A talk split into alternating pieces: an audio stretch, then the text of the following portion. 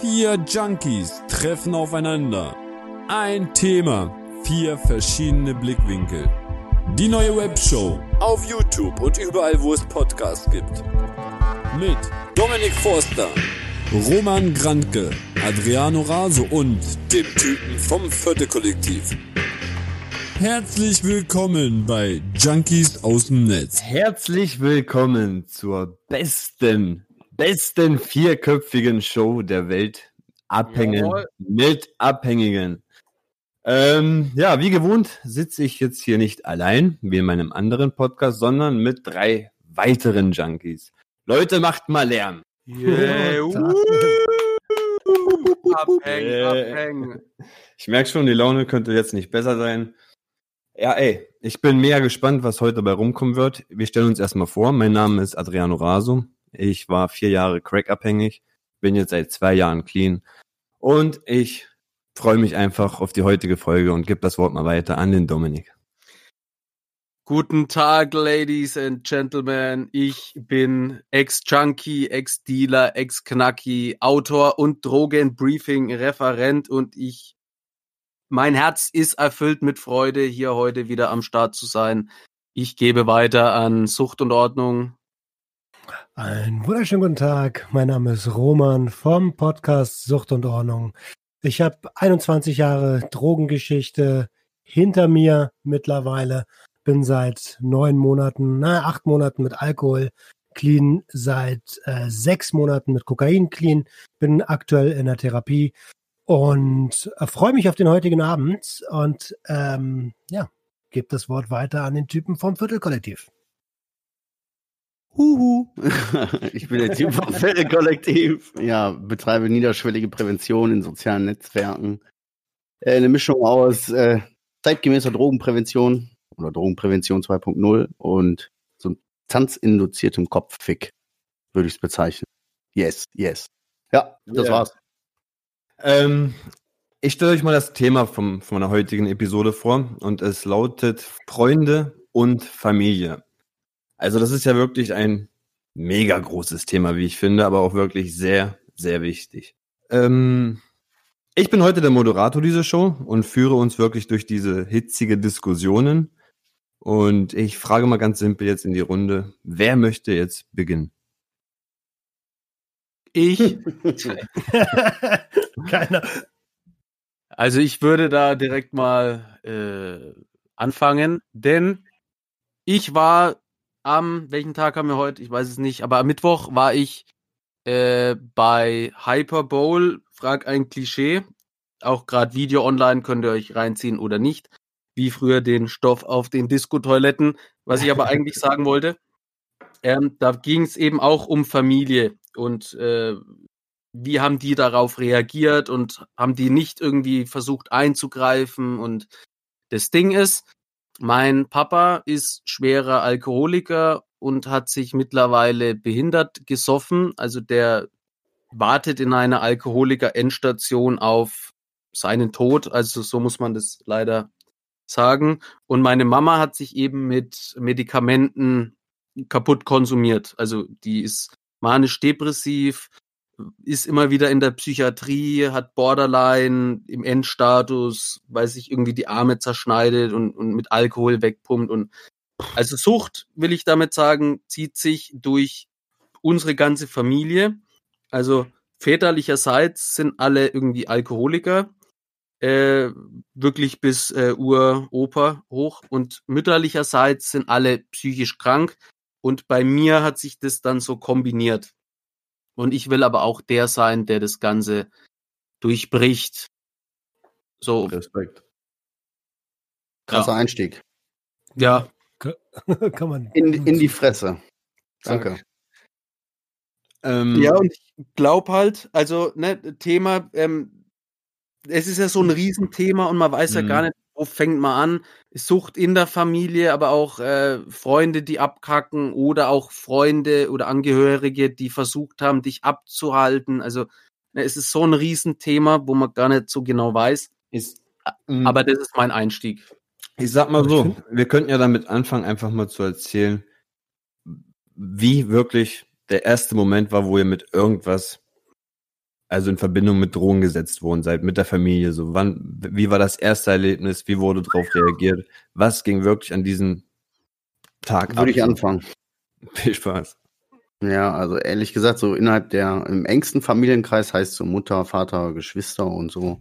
Hm. Gab ein Erlebnis, ich, keine Ahnung, wie alt ich war. Aber ich hatte auf jeden Fall noch meinen Teddy. so viel weiß ich noch. Ähm, 21 oder? nee, ich denke ich denk mal 19 oder so. ich hatte, nein, zu dem Zeitpunkt hatte ich meinen Schwanz noch nicht entdeckt. Also, äh, ich weiß, dass mein Bruder hat auf dem Dachboden und der hatte das immer so, der hat auf dem Dachboden sein Zimmer gehabt, hat so gepoltert. Und die ganze Zeit irgendwann runtergegangen, Vater, was ist da los? Der macht Theater, ich kann nicht pennen, so bla bla. Und dann ist der irgendwann hoch und dann auf einmal ist er auf der Klappe da rumgesprungen. Und mein Vater ist fast die Treppe noch runter. Und dann hast du gemerkt, irgendwas stimmt nicht, weil er schon dieses verrückte so, so und da oben rumgesprungen ist, ne? Und das war echt heavy. Der hat sich irgend so ein flüssiges Ecstasy-Scheiß-Zeug irgendwie wohl reingeführt. Keine Ahnung, man weiß es nicht. Auf jeden Fall ist er dann runtergegangen, hat mein Vater den irgendwann beruhigt und dann ist er durch die Bude. Dann ist er dem durch die Lappen gegangen, durch die Bude gerannt, hat seine Mutter oder unsere Mutter mit der Lampe gehauen, bis mein Vater den dann irgendwann ausgenockt hat, ne? Und mit Kabelbindern, Bullen, Zamparu. Scheiße. So, das ist das erste Erlebnis, äh, was so wirklich in meinem Gedächtnis ist. Das ist noch in meinem Gedächtnis. Ich weiß, wie ich unter dem Schreibtisch gesessen habe mit meinem Teddybär, weißt du?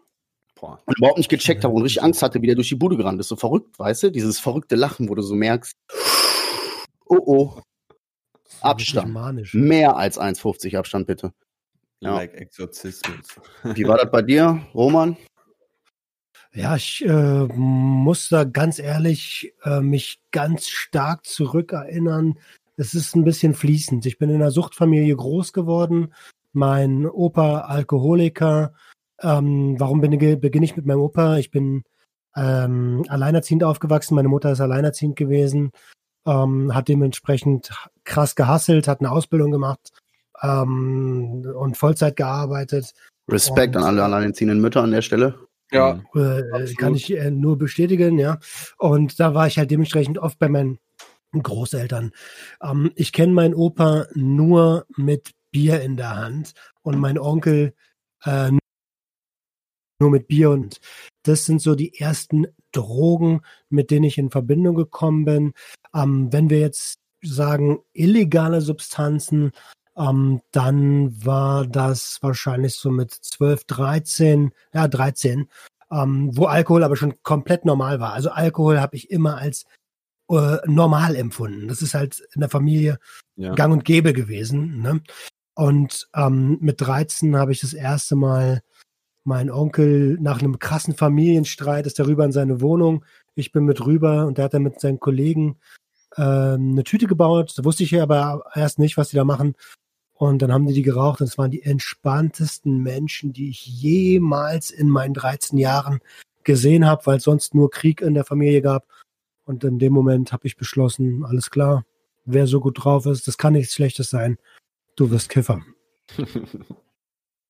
Ja, direkt falsch verknüpft. Ja, direkt. Also direkt. Erste Berührung, zack, falsch verknüpft. Oh, alles im Arsch. Alkohol. Ja, ich habe ja auch festgestellt, ähm, also wir hatten ja so eine kleine Autovermietung und mein Papa war selbstständig und der ist quasi immer betrunken nach Hause gekommen, weil äh, es immer viele Unfälle gab. Ne? Also wenn, wenn irgendwie ein Kunde mit einem Mietfahrzeug irgendwo reingedonnert ist, einer ist mal in Brückenpfeiler vom Hamburger Elbtunnel, hier 150.000 Euro Schaden, ne, dann müssen die halt irgendwie ähm, das der Versicherung melden und die sagt aber dann am Jahresende äh, Pech. Also sprich, wenn es keine Versicherung gibt, kannst du die Firma nicht weitermachen. Und mein Vater hat dann immer gesoffen, hat dann mich schon betrunken angerufen und mich immer nach dem Zustand von der Mutter erkundigt. Hat er immer gefragt, so wie ist die Alte wieder drauf? Ist sie wieder, ist sie wieder Depro oder was? Also so quasi über ihre Depressivkrankheit da irgendwie, ja, nicht lustig gemacht, aber halt irgendwie halt nicht so ernst genommen, ne, so also abgetan. Und die Mutter hat mich dann immer gefragt, ja, was ist mit dem, mit, mit dem Vater, ist er wieder besoffen? Und, und dann kam er heim, dann haben die direkt gestritten. Alles als auf deinen Kind- Nacken. Ja, und als Kind habe ich dann versucht, das immer zu schlichten. Und als ich dann aber bemerkt habe, ey, wenn die streiten, kannst du auch einfach kiffen. äh, war das so ein ganz neuer, es war so ein Game Changer einfach, wo ich wusste, ey, das ist nicht mein Problem. Ich kiff dann einfach in meinem Zimmer und dann ist alles gut in meiner Welt. Dann habe ich irgendwie so, da gab's irgendwie noch, ne, Handys so gab's jetzt noch nicht so wirklich. Dann habe ich halt irgendwie so eine Spiegel, äh, so eine Kamera halt hingestellt vor mich. Dann habe ich dazu so so äh, Videos halt irgendwie so getanzt, ne, und hab so total bekifft und habe so meine eigene Party gefeiert, einfach äh, und hab dann einmal begriffen, dass das so funktioniert, war ich dann voll da drin. Die haben Ja. ihren Streit geschoben und ich war einfach für mich in meinem Zimmer, hab gekifft äh, und dachte irgendwie, die Welt ist so viel erträglicher und wieso sollte ich überhaupt noch nüchtern sein? Also, ne? Wie war das denn bei Adriano, du hast auch noch nichts dazu gesagt. Jo, erwischt. Nee, ich habe auch gerade überlegt, irgendwie stammen wir alle aus ziemlich suchtkranken Familien, ist mir dabei aufgefallen, weil mein Vater hat sich auch tot gesoffen. Der hat ja auch eine Le Leberzirrhose durch Weintrinken bekommen. Aber ich muss dazu auch sagen, wir sind als Kinder schon so mit, mit, mit Wein ähm, ja, gleichgestellt geworden wie Erwachsene. Also so Abend zum Abendbrot gab es in Italien für jedes Kind auch ein halbes Glas Wein gemischt mit Wasser. Also da war Alkohol auch wirklich wie so ein Standard. Ja, Ja, wahrscheinlich, wenn man nicht trinkt, dann ist man gleich wieder das Seltsame, ne? Oder, oder, oder vielmehr Also da war das haben das halt normal. alle einfach gemacht, oder? Ja, ja, das gehört dazu. Wie, ich weiß ja nicht, wie es bei den Russen ist. Da sagt man auch immer zum Essen oder danach noch einen kleinen Shot Wodka. Bei uns in Italien genauso. Nach einem guten Essen gibt's noch einen Shot Limoncello und sowas oder ein Amaretto Mhm. danach. Das ist Ja. das. Das Bei uns jedem Kasten. Warsteiner. Goldkrone. ja, Goldkrone oder Paderborner. Ganz Aber was das war dann bei dir, das war bei dir normal in der Familie, oder was? Das war bei uns auch normal. Also ich habe verloren und mein Vater hinterher. Ja, also bei uns war das wirklich gang und gäbe, in Italien normal.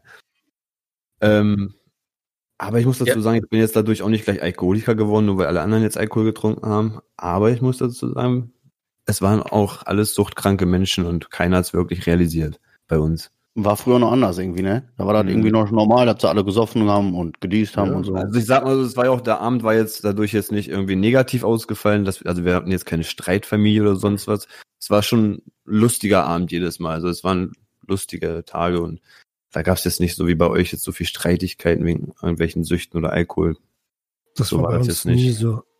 Also Nee. bei uns war immer jedes, jede Familienfeier, jede, ausnahmslos jede, ist im Streit geendet. Irgendeiner ist abgehauen. Man hat, das war auch eher so Zwang, weißt du, man hat sich getroffen, hat Ja, Weihnachten als Pflichtveranstaltung, dann hat man sich aber nie gesehen und dann kommen alle Probleme auf einmal auf den Tisch, so. Ja, Alter, und da, da leidet jeder drunter und Kinder noch ganz besonders, ne? Ey, bei uns nicht. Alle kamen zusammen, äh, aber es wurde halt auch 24 Stunden gesoffen, ne? Hardcore gesoffen. Also, Hardcore gesoffen. Ja, bei, bei mir muss ich noch dazu sagen, dass äh, meine Eltern, die haben sich allergrößte Mühe gegeben, dass es mir und meinem Bruder gut geht. Also, ne, es, sie waren zwar im, in ihren Süchten gefangen und haben dann auch oft gestritten oder dieses Depressiv-Ding immer, aber äh, die haben sich schon Mühe gegeben. Also ich, ne, ich will nicht das Bild jetzt so entstehen lassen, dass man denkt, es sind irgendwie so die schweren Süchtigen, die alles nur Scheiße, sondern die haben sich wirklich viel Mühe gegeben, aber aufgrund von deren Geschichte sind die halt einfach zerbrochen. Ihre Probleme wurden zu deinen Problemen. Wie ich das immer gesagt habe, du musst Ja. aufpassen, dass deine Probleme nicht zu deren Problemen werden. Also deren steht in dem Fall für die Kinder. Ne? Mhm. Ja. Wäre eine gute Überleitung, mal ganz kurz. Man weiß ja, oder ist ja bekannt, Adriano von Rush, Sleep, Crack, Repeat. Und ich, wir sind ja beide auch Väter. Ist, glaube ich, so mit die größte Angst, die du hast, dass dein eigenes Kind irgendwie in die Suchtkrankheit so abrutscht, ne? Ich Muss weiß ich ja sagen. nicht, ich, ich habe mir schon öfter mal die Frage äh, gestellt bekommen, wie würdest du reagieren, wenn deine Kinder Drogen nehmen eines Tages? Und ich, ich kann sie bis heute noch nicht beantworten. Also ich kann es nicht. Das kannst du auch erst, wenn du in der Situation steckst, denke ich. Also so richtig. Ne, weißt du, so oft sagt man, ey, würde ich nie machen, aber irgendwann kommt ein Punkt, da läuft Mhm. alles scheiße, dann musst du das vielleicht sogar machen. Ich frage auch mal gleich ganz kurz in die Runde. Also was ist wirklich bei euch passiert? Also wurdet ihr mal erwischt mit Drogen und dann wie hat man das erste Mal auf euch reagiert, als man das gesehen hat? Also als die Vielleicht Drogen darf- aufgetaucht sind. Darf ich starten? Na klar. Ja. Ähm, ich habe, äh, da haben wir schon in Felten gewohnt, der Umzug von Berlin nach Felten, wo ich, ähm, wo meine Mutter und ihr Lebensgefährte beschlossen haben, dass wir jetzt aus Berlin rausziehen und quasi von heute auf morgen so mein Freundeskreis mir entrissen wurde. Ähm, da habe ich am Anfang sechs Wochen lang nur im Keller gesessen, völlig apathisch und so. Und als ich dann in der Schule Anschluss gefunden habe, die ersten, die man kennengelernt haben, waren Kiffer ähm, habe ich unten bei mir im Zimmer, ich habe als kleine Entschädigung immer das beste Zimmer bekommen, das muss ich meiner Mutter zugutehalten. Ähm, hab dort gekifft und die haben regelmäßig bei mir Utensilien fürs Kiffen gefunden und auch regelmäßig Bongs weggeschmissen, gerade der Freund von meiner Mutter. Aber thematisiert wurde das nie. Da ist der Fehler, würde ich sagen. Naja, das, wir wir haben nie drüber gesprochen. Also klar gab es Stress und klar gab es auch ab und zu Vorwürfe, von wegen, du bist immer verpeilt und sowas. Und immer besoffen und am, am, am Kiffen. Irgendwann kam es ja dann zur Sprache.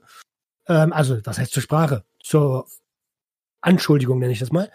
Ähm, ja, aber so Gespräche gab es da nie drüber. Wie war das bei euch?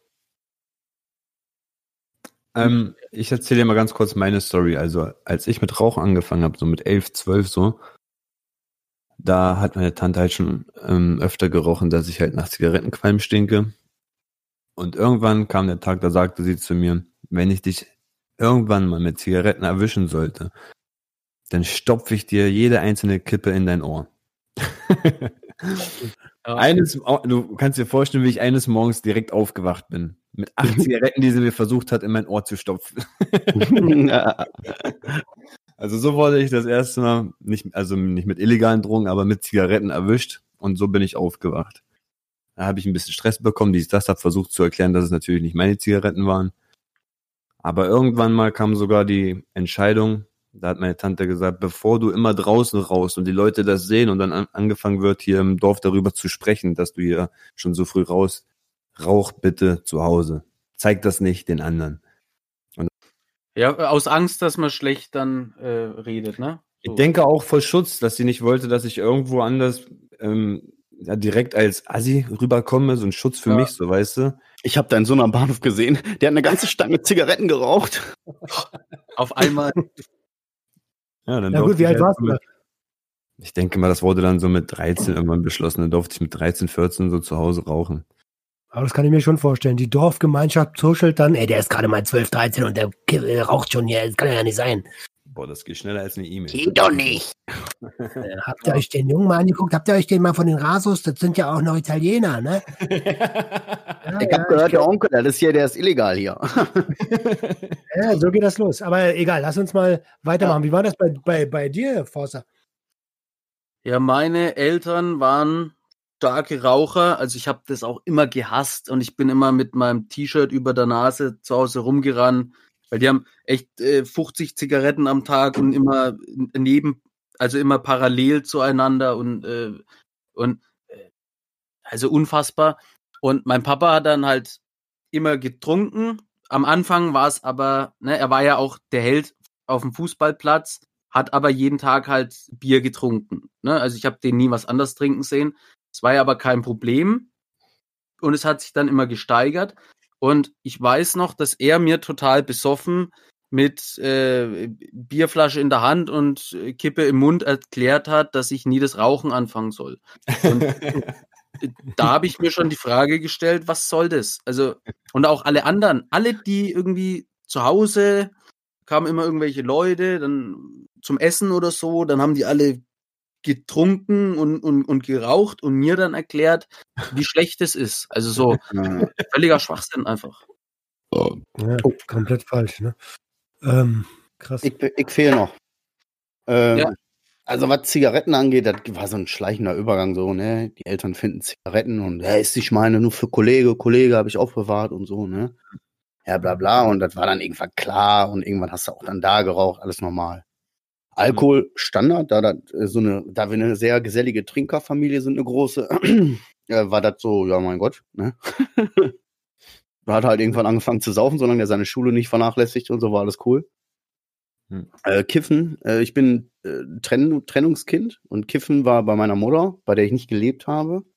Ähm, der habe ich irgendwann gesagt, ja Mama, ey, ich wollte dir mal sagen, ich kiff und ich weiß, dass du da oben äh, eine Schale hast, wo auch was drin ist manchmal. und dann haben wir zusammen gekifft und dann hat sie Ah, gesagt, gehen wir, gehen wir erstmal zu deinem Onkel und ne, und mein Onkel ist später auch so ein bisschen in die Chemie abgerutscht. Mhm. Ne? Wie war Und das äh, für dich, mit deiner Mama zu kiffen, Alter? ja, in dem Moment damals cool. Die war halt keine, die hat nicht oft gekifft, die hat hin und wieder mal gekifft. So, ne? Die hatte so ein bisschen was im Schrank, also die hat einen anständigen Konsum gehabt. Ähm, rückblickend muss ich betrachten, das war ähm, bezeichnend für äh, das Verhältnis von mir und äh, zwischen mir und meiner Mama. so, so eher auf dieser kollegialen freundschaftlichen Basis, äh, weil meiner Meinung nach sollte das ein Elternteil, selbst wenn meine Mama kifft, sollte sie das nicht, sollte sie nicht so damit umgehen unbedingt. weißt du? Sie sollte mich ja nicht verurteilen und so, die ist locker damit umgegangen, das war auch gut, aber ähm, zusammenrauchen ist irgendwie ein Schritt zu weit gewesen, glaube ich. Rückblickend betrachtet, muss ich das sagen. Hm. Aber ich muss auch sagen, bei mir war das auch so mit dem Alkohol. Ne? Also ich kam das erste Mal besoffen nach Hause, kein Problem. Die haben sich über mich weggehauen, haben noch ein paar, paar Fotos von mir geschossen, haben, Ja, ja. weißt du, haben, haben mich kotzen lassen, haben mich ausgelacht, haben mich ins Bett gebracht, eingedeckt. Das erste Mal, wo ich heim nach Hause gekommen bin, da war, da ist die Welt erstmal untergegangen.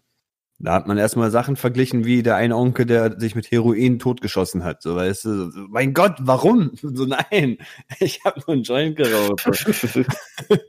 Aber dann wurdest du gleich auf die Schiene von, dein Onkel, der macht das und der ist gestorben und so, weißt Ja, du? eben, das ist gesellschaftlich so angesehen mit dem Trinken, dass das einfach gar kein Problem ist, weißt du? Du musst dich für Alkohol, du musst dich rechtfertigen, wenn du nicht trinkst. Für Ja. alles andere, also deswegen ist, äh, boah, ey. Also die pure Alkoholvergiftung, die ich hatte, wird nur fotografiert und noch ein Theater daraus gemacht, so eine kleine Ja, ja, Entertain-Show. Unser ja. Sohn. Und dann war das ja auch so, das erste Mal, wo ich nach Hause kam, ich musste übelst lachen, weißt du, die wollten mich anmachen, ich bin noch voll im Lachflash. Und dann, dann war das für die so ein Eindruck, guck mal, wie der drauf ist, der kommt ja gar nicht klar, der nimmt das gar nicht ernst. Und so, Leute, ey, doch nicht jetzt, ey, doch nicht jetzt, ey, ich komme darauf nicht klar, dass ihr mich jetzt so Meine verurteilt. haben das nie mitgekriegt. Meine haben das nicht einmal mitgekriegt bis zu dem Zeitpunkt, wo ich schon am Ende war und denen das gesagt. Die haben zwar gewusst, irgendwas ist, aber die haben nie gewusst, behaupte Ja, ich jetzt einfach mal so. wo du gerade sagst, gesagt habt, ja. Ähm, ich habe irgendwann, da habe ich schon ewig nicht mehr bei meiner Mom gewohnt, also was ist ewig? da war ich ähm, vielleicht 19, 20, schon auf jeden Fall nicht mehr zu Hause gewohnt, habe mich mit meiner Mutter getroffen in einem Restaurant und habe mir dann mal allen Mut zusammengefasst und ihr gesagt, du Mom, so und so sieht das aus. Ne? Ich habe extra einen öffentlichen Ort gewählt, damit sie nicht komplett ausflippen kann. Äh, und der ist schon die Kinnlade runtergefallen. Und dabei habe ich gerade mal so 10% von dem erzählt, was ich erlebt habe. Die haben das Mhm. also anscheinend auch nie für, wahr, für voll genommen, so richtig, ne? Ja, ja, ja. Naja. Aber da sind wir wieder bei dem Thema, dass wir aus Familien kommen, die jetzt nicht unbedingt dafür bekannt sind, Gespräche in, innerhalb der Familie zu führen und über Gefühle zu sprechen und über Probleme und Ängste, naja. sondern da wurde eher so was, habe ich nicht mitgekriegt. Ich habe nichts davon gewusst. Absolut. Immer dieses äh, Totschweigen, nicht drüber reden. Äh, wenn ein Problem aufkam, hat mein Papa sich betrunken, meine Mama mit Beruhigungstabletten. Äh, Ja.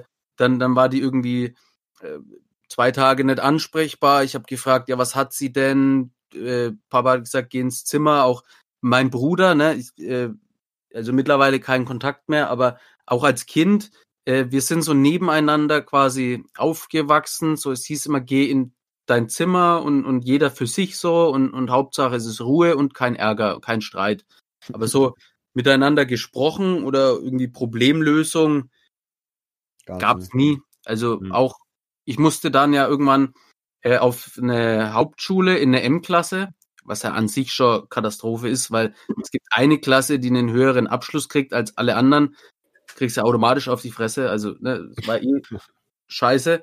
Zudem war ich ja, ähm, bin ich ja mit äh, neun vom Dach gefallen, hatte einen dreifachen Schädel, Basisbruch, Innenohrbriss und so. War Hm. eh schwierig.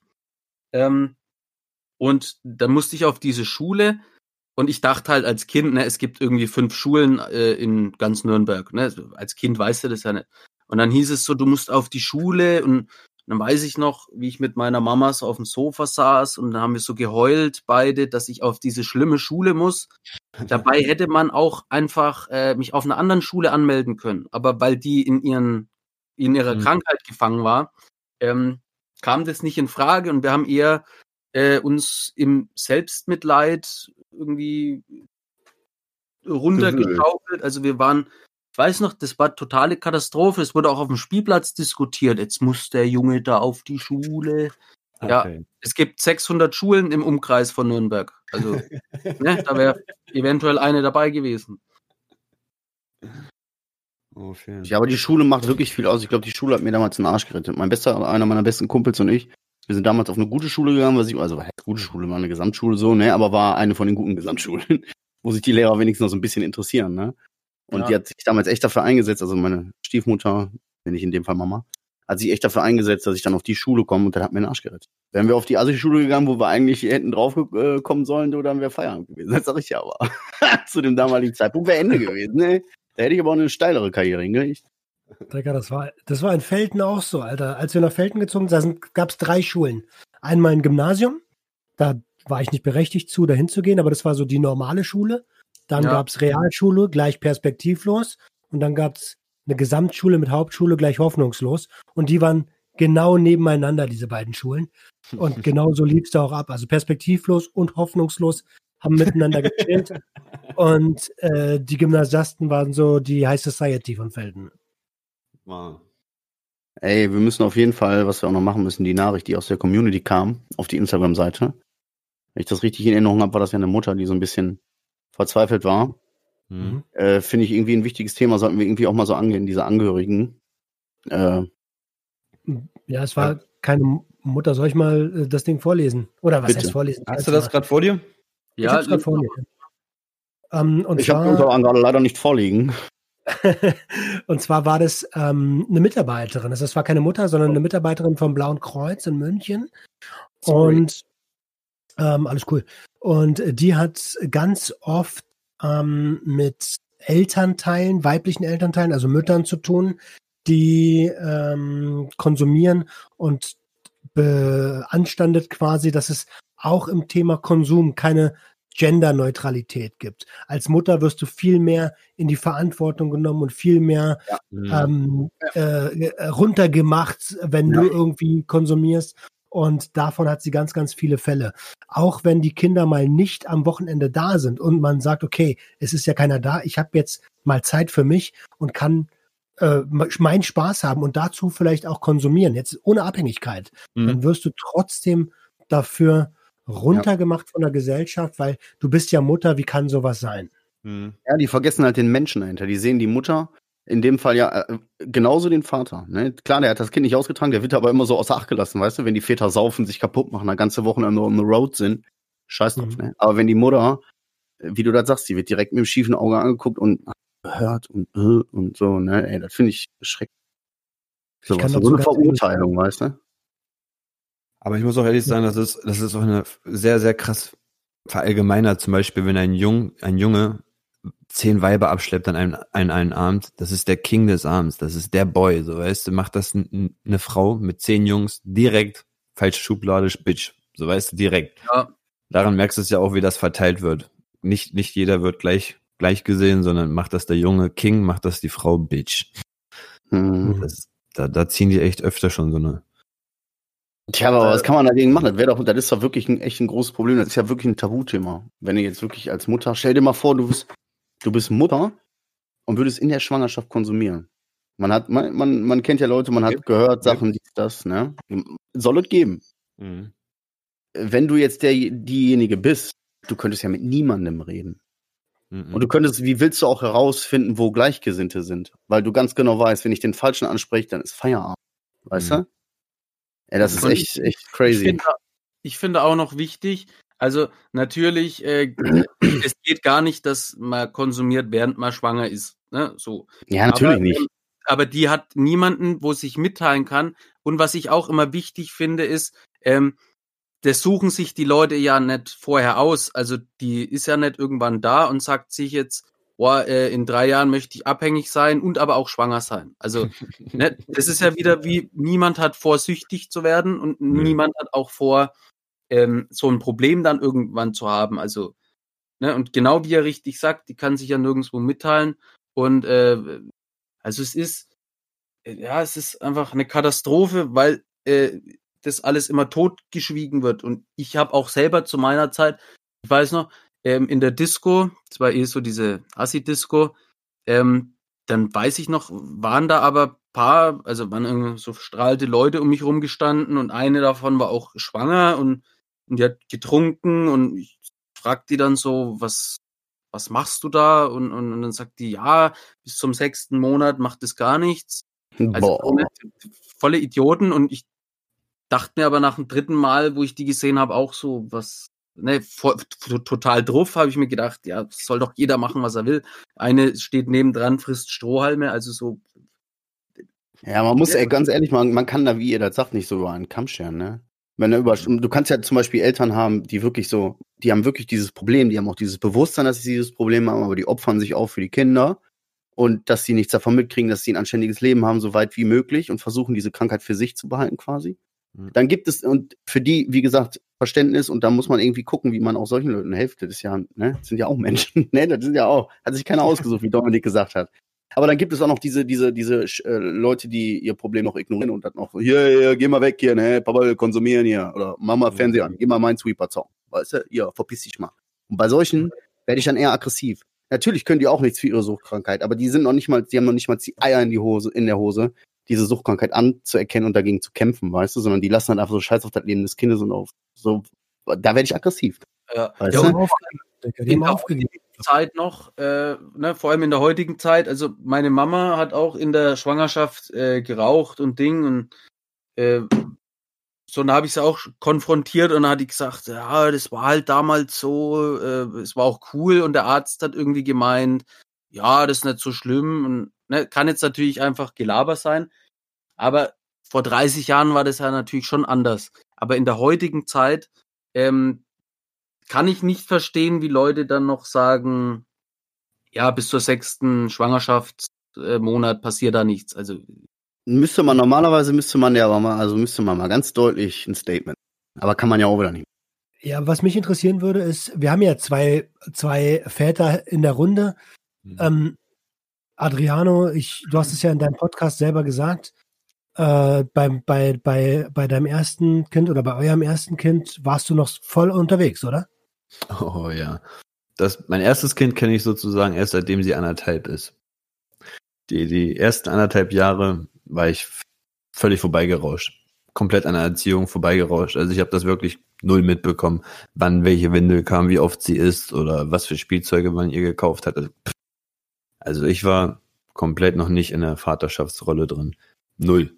Also ich war, ich war von der Sucht so verblendet, dass ich Frau, Familie und alles sowas von ausgeblendet habe und nur meinen Tunnelweg gegangen bin. Und ja, Was das. Hm? Was, also was, das ist ja das, was ich gerade, wir haben ja gerade das Thema gehabt, was wäre denn gewesen, wenn jemand dir eine Ansage gemacht hätte? Ähm, was wäre gewesen? Schwer zu sagen. Ich denke mal, zu der Zeit wäre das wahrscheinlich auch links rein, rechts rausgegangen. Ich hätte das aber nachhaltig hat das wehgetan. Irgendwann hätte das weh. Wenn du bei Bewusstsein gewesen, äh, wenn du irgendwann wieder klarkommst und dann das an dich, dann an das Ansage, mein Gott, an die Ansage erinnerst, dann, dann fühlt sie die dann wieder. Weißt du? Ja, gut, bei mir war das aber so, dass ich keinen einzigen Tag ohne Koks hatte. Also ich hatte dieses normale Bewusstsein nie. Na gut, schlecht. auch, ich war mal beim Kumpel und der hat mich versucht, ein bisschen aufzuklären über mein Familiending, ob das so gut ist, was ich gerade mache, dies, das. Und ich meinte zu ihm, guck mal, ich habe ja schon gestern und heute nicht gekokst, ich komme eigentlich voll fit, ich, ich kann das schon handeln und so, ich weiß, was da abläuft. Und er meinte so, Digga, wenn du nicht drei bis sechs Monate aufhörst, mit allem, dann bist du, bist du gar nicht in der Lage, sowas zu sagen, dass du fit kommst auf diese, auf diese Situation. Weil du, du sagst das immer noch mit einem infiziertem Hirn, sage ich mal. Du bist nicht klar im Kopf, auch wenn du jetzt kurzzeitig vielleicht nüchtern bist, du bist nicht Herr deiner Sinne, so du, du weißt nicht, was du in Wirklichkeit gerade tust. Du musst wirklich erstmal sauber werden und dann kann man deine Worte irgendwann schätzen. Wieder- ja, Da hat er auch recht gehabt. alle sehen, dass du total zerstört bist und du selber denkst aber immer noch so oder oder redest dir es auch ein, so ich hab's schon unter Kontrolle, Bruder. Nicht beide Augen schauen in verschiedene Richtungen und ja. bist grün im Gesicht und wiegst fast nichts mehr und und, und, und bei mir, ich habe mir immer Schleimfäden dann immer so rausgezogen und irgendwo hingespotzt und so und immer noch so, hey, ich bin der King, also so Ja, ja. Das ist bei mir. Zwar langsam bergab, aber läuft. Ich, ich stelle stell mal noch so eine letzte Frage äh, zum Thema Familie und dann will ich noch mal ganz kurz rüberkommen zu Ja. den Freunden. Ja, ähm, Es Yes. wird ja auch, ich habe vorhin gegoogelt, ne? Als, als Angehöriger habe ich nach einem Tipp gegoogelt. So, wie gehe ich am besten wirklich mit einem Drogenabhängigen um? Ob das jetzt Kind ist, mit der Familie oder Freunde. Und als allererste Antwort, wirklich ganz dick und fett oben, auch von Wiki, Fallen lassen. irgendwas hochgerankt, stand da wirklich, lösen Sie sich von dem suchtkranken Familienmitglied ab. So, das ist wirklich der allererste Bisschen pauschal, ne?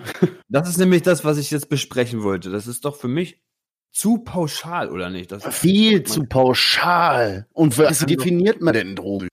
Richtig, ne? Dann geht's ja los. So, ich ich denke mal nicht, dass jeder gleich das also, Also verdient hat, so wegge.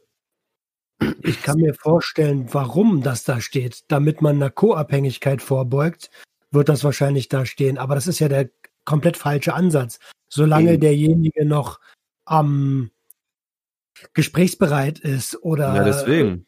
dich als dein Freund äh, äh, ähm, identifiziert oder die Freundschaft noch sieht, dann bist du wahrscheinlich noch der Einzige, der auf ihn einwirken kann. So, weißt Ja, du? genau deswegen. Ich dachte, das ist, das ist ja schrecklich, das als allerersten Tipp zu bekommen. Das ist ja schrecklich. So, weißt du? Also ich finde, ähm, weil ich, äh, es kommt immer drauf an, in welcher Ja, in welcher Stufe. oder in welchem äh, Stadion, Stadium ist der, ist der Konsumierende. Ich nehme jetzt wieder mich als Beispiel, als ich da in meinem äh, Camshot Boss 69 King of Universe Film war, wo ich, wo ich jeden, äh, also äh, quasi, wo meine Rakete schon gestartet ist, ne, da, da hat nichts mehr gebracht. Also da war ich so in meinem Film, ich habe ja dann auch jeden angegriffen, der mir irgendwie erzählt hat, dass das nicht gut ist. Und äh, ne, wenn wirklich Gefahr von dem Süchtigen ausgeht, äh, dann finde ich schon, dass dieses, äh, da muss man sich selber in Sicherheit bringen. Aber wenn das jetzt quasi jemand ist, der auch irgendwie aufhören will, äh, es aber nicht schafft oder gesprächsbereit ist oder Therapie macht oder so, dann in so einem Fall den Abstand nehmen, das ist, äh, das macht's dann nur schlimmer. Also man muss wirklich unterscheiden, was ist denn jetzt mit dem ähm, Konsumierenden, in welchem Zustand ist der? Weil Ja.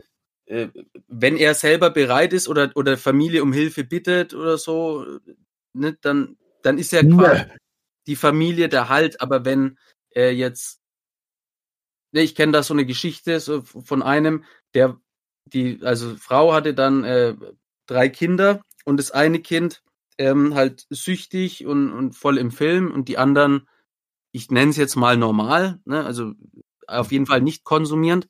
Und der Süchtige hat dann auch angefangen, zu Hause irgendwie so einen Drogenbunker zu machen von irgendwelchen Leuten. Und dann haben die das herausgefunden, ähm, dass da der Bunker ist. Und dann sind die da eingestiegen bei denen in der Wohnung und quasi durch die Sucht oder durch die Aktivitäten von dem einen Sohn wurden dann die anderen in Gefahr gebracht. Hm. So, und wenn das schon Ja, ja.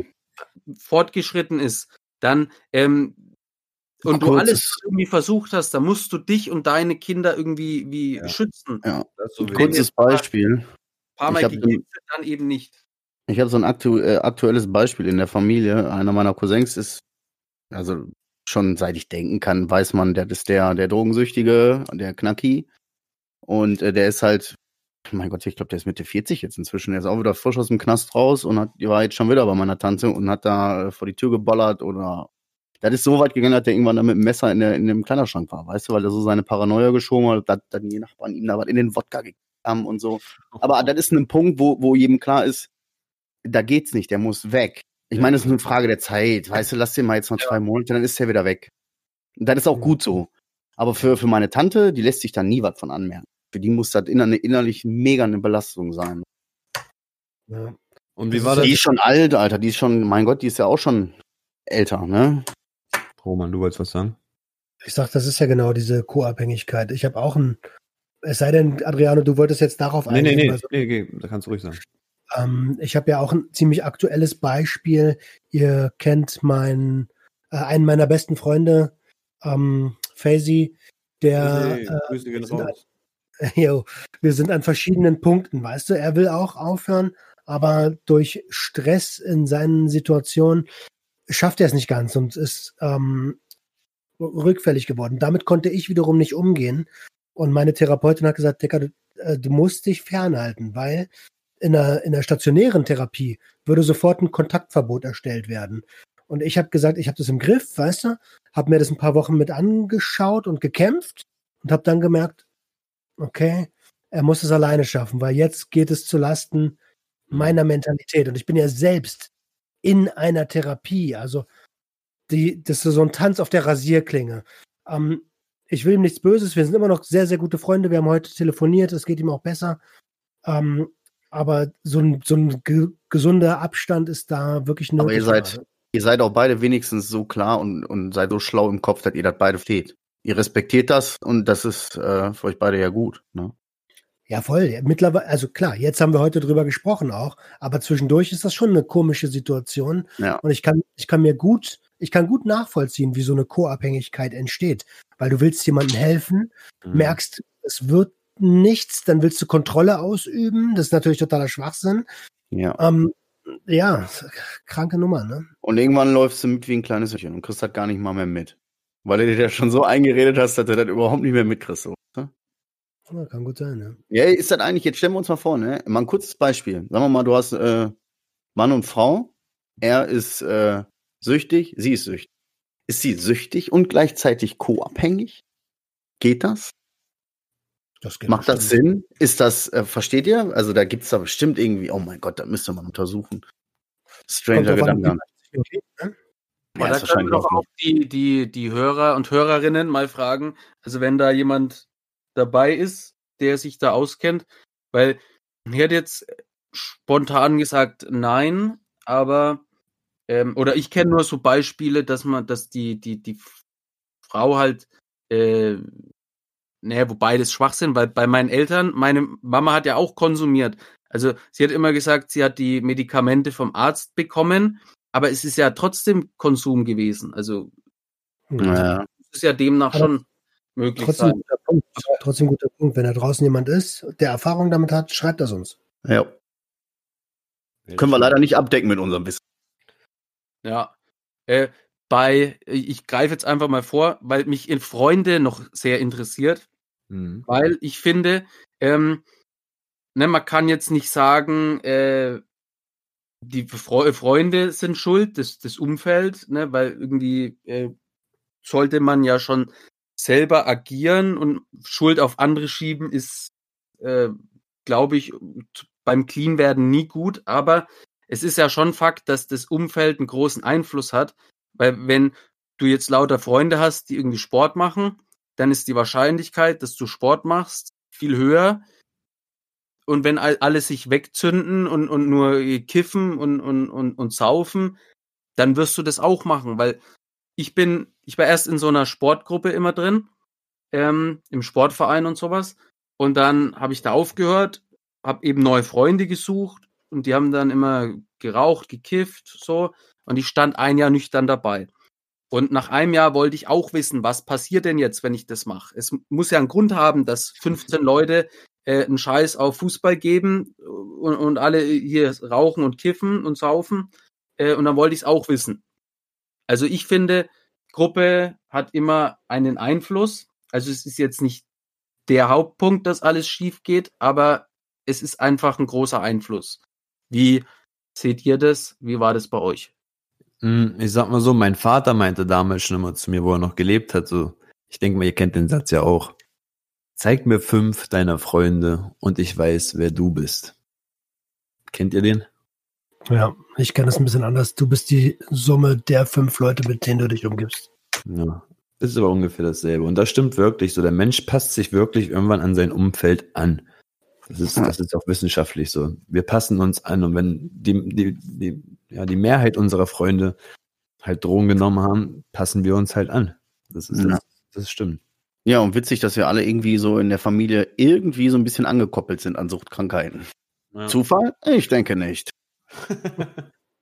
Ja, ey, Ähm, bei mir war das das Glück mit Freunden nur ganz kurz dazu einmal, dass ich zwei Freundeskreise hatte. Ich habe wirklich die Freunde, da sind vielleicht eine Handvoll Leute, klar haben die auch mal eine Zeit lang mit mir gekifft und so, aber die sind, die führen so dieses richtige, also weißt du, die bauen alle Häuser und so krasse Sachen, weißt du?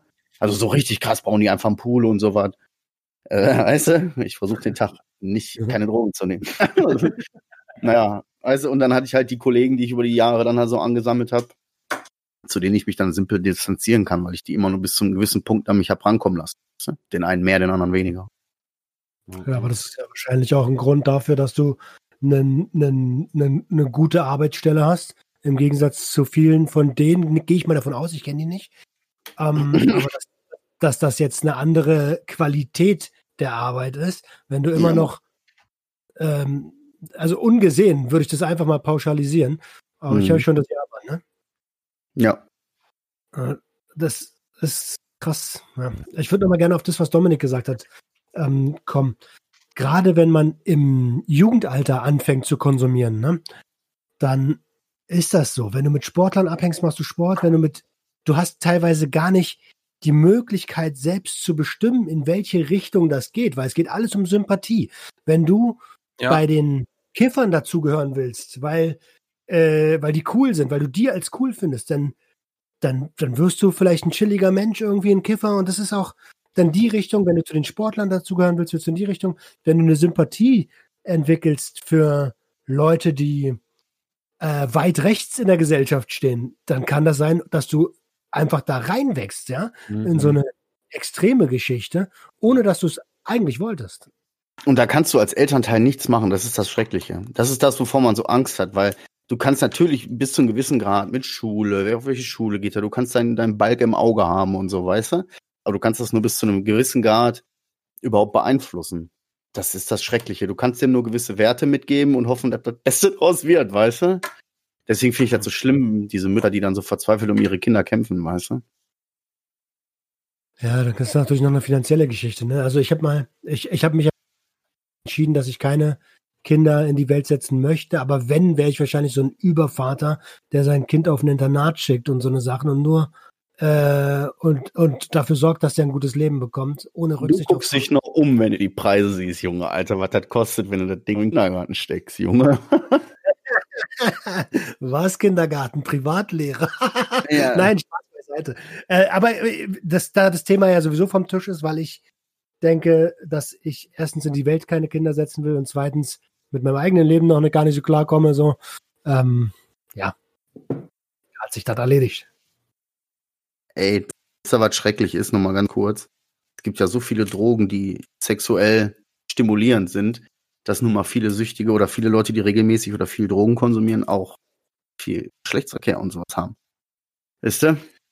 Hm. Äh, das ist natürlich crazy. Deswegen haben auch, gibt's ja dieses, ist ja dieses Problem auch, dass viele Eltern, viele, es gibt viele süchtige Eltern, ne? Das ist Ja. heavy. Also, weißt du, auf der einen Seite konsumieren sie Drogen, die dafür sorgen, dass, dass, dass sie nun mal mehr Sex haben, unvorsichtiger werden und dies und das. Und dadurch entstehen mehr Kinder und dieses Problem wird ja dann immer größer quasi, ne?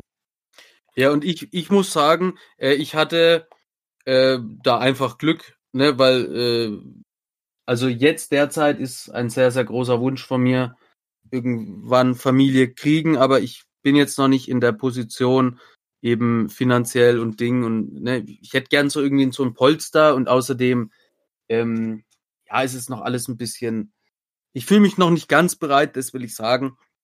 Und bin aber extrem froh, dass äh, ich nicht in der Drogenzeit irgendwie ähm, Papa geworden bin, weil äh, wenn, wenn ich mir vorstelle, dass ich mit der Person, äh, also mit der Seven, äh, wo es richtig Chaos gab, irgendwie noch ein Kind hätte, also das Kind, das will ich mir gar nicht ausmalen und äh, ich habe aber nicht dazu beigetragen, dass es nicht zum Kind kam. Also wahrscheinlich war ich äh, durch die Drogen einfach äh, unfruchtbar. Schwein gehabt.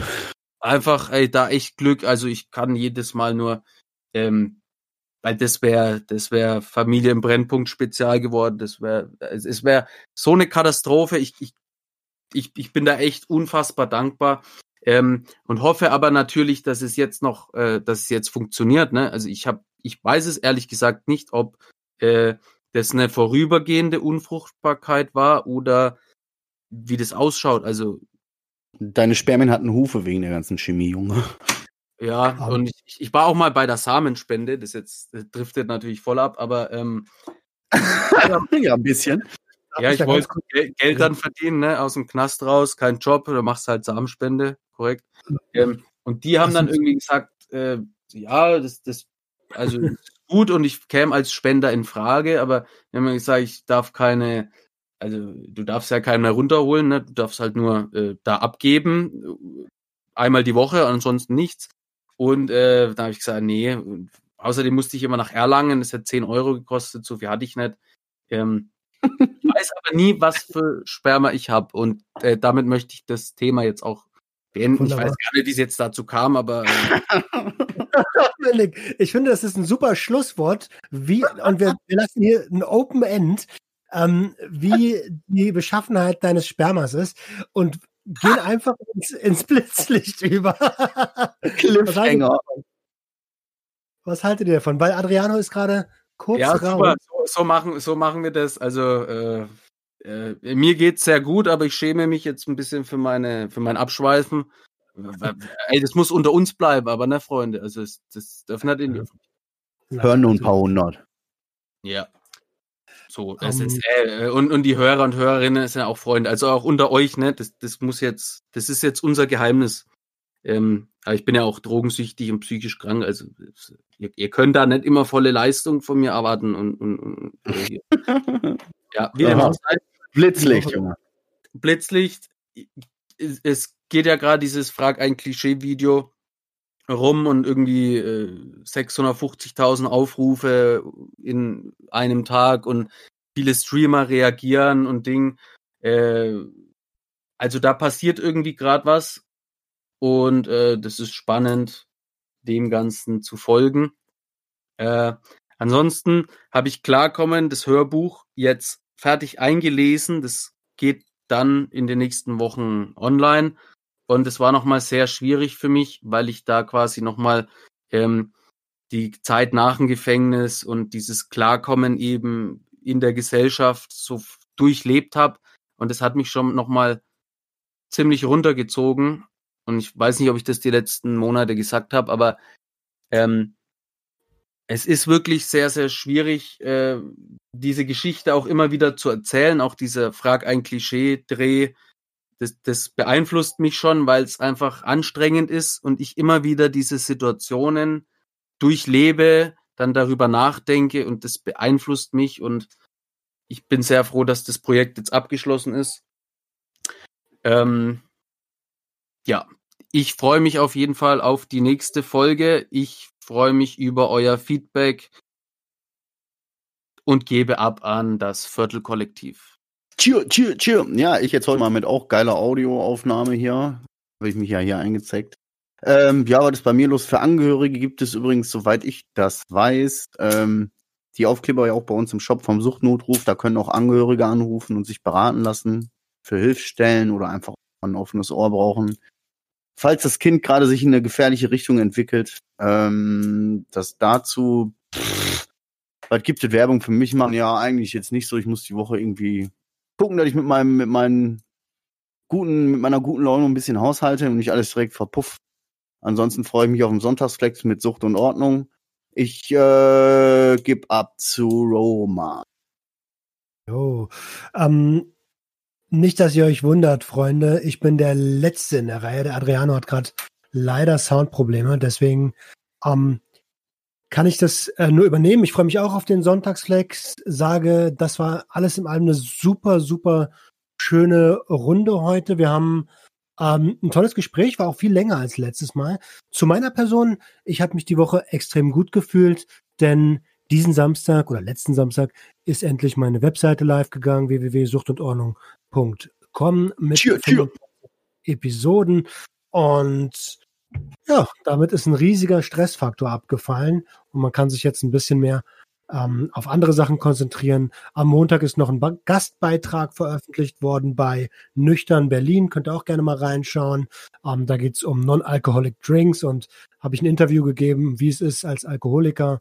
Ähm, ja, so viel zu mir. Ansonsten mir geht's top. Ich freue mich auf die nächste Woche.